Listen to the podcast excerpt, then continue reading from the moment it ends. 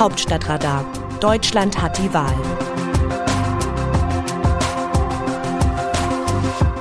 Es ist Samstag, der 4. September. Sarifa Ghaffari ist schon da, bevor die anderen Talkgäste eintreffen. Es ist Mittwochabend, Aufzeichnung der Sendung Markus Lanz in Hamburg. Eine junge, schlanke, aufrechte Frau, ein weißes Tuch um das lange dunkle Haar geschlungen. Ich habe oft von ihr gehört, von ihrem Mut und ihrem Leid in Afghanistan. Jetzt, da der 20 Jahre währende internationale Einsatz am Hindukusch durch den überhasteten Abzug der NATO-Truppen inklusive der Bundeswehr als gescheitert gelten kann, rückt die Frauenrechtlerin und ihre zerstörte Hoffnung in den Blickpunkt auch der deutschen Öffentlichkeit. Ich habe mich darauf gefreut, Sie kennenzulernen. Wir treffen zufällig allein aufeinander in einem Zimmer. Ihre Begrüßung ist offenherzig. Kurz darauf sollen wir einander vorgestellt werden. Die 29-Jährige winkt ab. Wir haben schon unsere Kontakte ausgetauscht. Frauennetzwerk. Ende August ist sie aus Kabul geflohen in einem Auto zu Füßen ihrer Familie und unter einem großen Rucksack hat sie es bis zum Flughafen geschafft. Nun lebt sie mit ihrem Mann bei ihrer Tante in Hilden bei Düsseldorf, Landeshauptstadt von Nordrhein-Westfalen, das Unionskanzlerkandidat Armin Laschet regiert. Er hat Ghaffari schon getroffen. Sie ist sich sicher, dass die Taliban sie getötet hätten, wären sie in Afghanistan geblieben. Mehrfach wurden Anschläge auf sie verübt, ihr Vater wurde im vorigen Jahr erschossen. Doch der Schmerz, das Land zu verlassen, sei noch größer als der Schmerz über den Mord an ihrem Vater, sagt sie später in der Sendung. Gestorben sind auch ihre Träume. So fasziniert sie von Freiheit und Frieden in Deutschland ist und das Gegenteil in ihrem Land erlitten hat, spürt man ihr Heimweh. Mit 26 Jahren wurde sie unter 138 männlichen Bewerbern für das Amt der Bürgermeisterin in der Stadt Maidan Shah ausgesucht Phasenweise wurde sie von Männern derart bedroht, dass sie ihre Regierungsgeschäfte nur von Kabul aus führen konnte. Eine Nachbarin hatte ihr Englisch beigebracht, erst mit zwölf Jahren konnte sie zur Schule gehen, eine Stunde Fußweg hin und eine zurück. Sie war das einzige Mädchen. Sie studierte Wirtschaftswissenschaften, später gründete sie eine Organisation zur Unterstützung von Frauenvereinen in Afghanistan und sie eröffnete einen Markt nur für Frauen. Das alles wurde schon früh über sie geschrieben, nun beginnt für sie ein neuer Lebensabschnitt, der noch viel mehr von ihr fordern könnte. Ghaffari will ihr Engagement von Deutschland aus weiterführen. Sie will sogar mit den Taliban reden und ihnen erklären, dass sie Afghanistan nicht ohne Unterstützung der Frauen regieren könnten. Sie will für die Frauen von Deutschland aus eine laute Stimme sein und eine weltweite Solidaritätsbewegung für sie starten.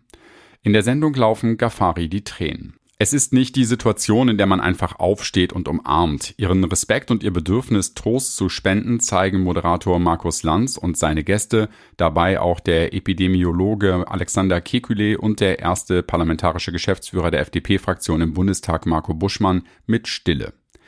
Keiner spricht ein Wort, alle hören zu. Ghaffari kann den Frauen in Afghanistan eine Stimme sein, die in Deutschland gehört wird. Die eigene Demut, die Dankbarkeit für die Verhältnisse in Deutschland wird wieder größer, wenn sie erzählt, was ihr auf deutschen Straßen auffällt. Die Menschen hätten keine Angst. Die großen Wahlkampfthemen, die zuvor besprochen wurden, der Klimawandel, die Digitalisierung und die Corona-Krise, nehmen sich in diesem Moment klein aus.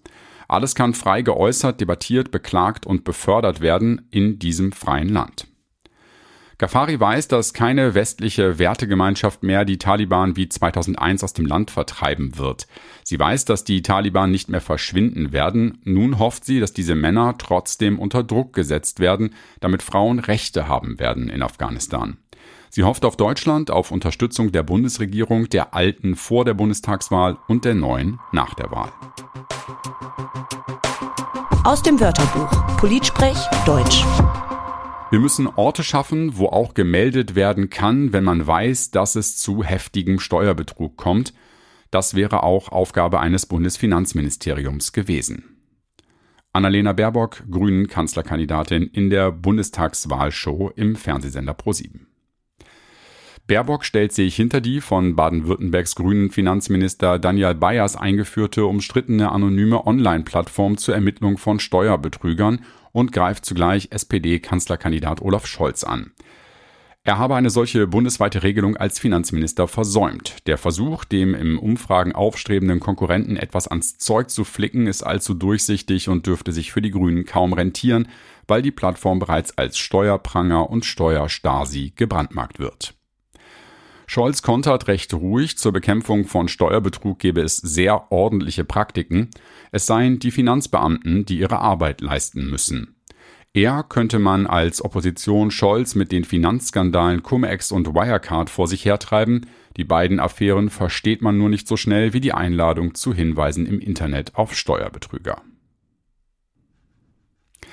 Das Autorenteam dieses Newsletters meldet sich am Dienstag wieder, dann berichtet mein Kollege Markus Decker.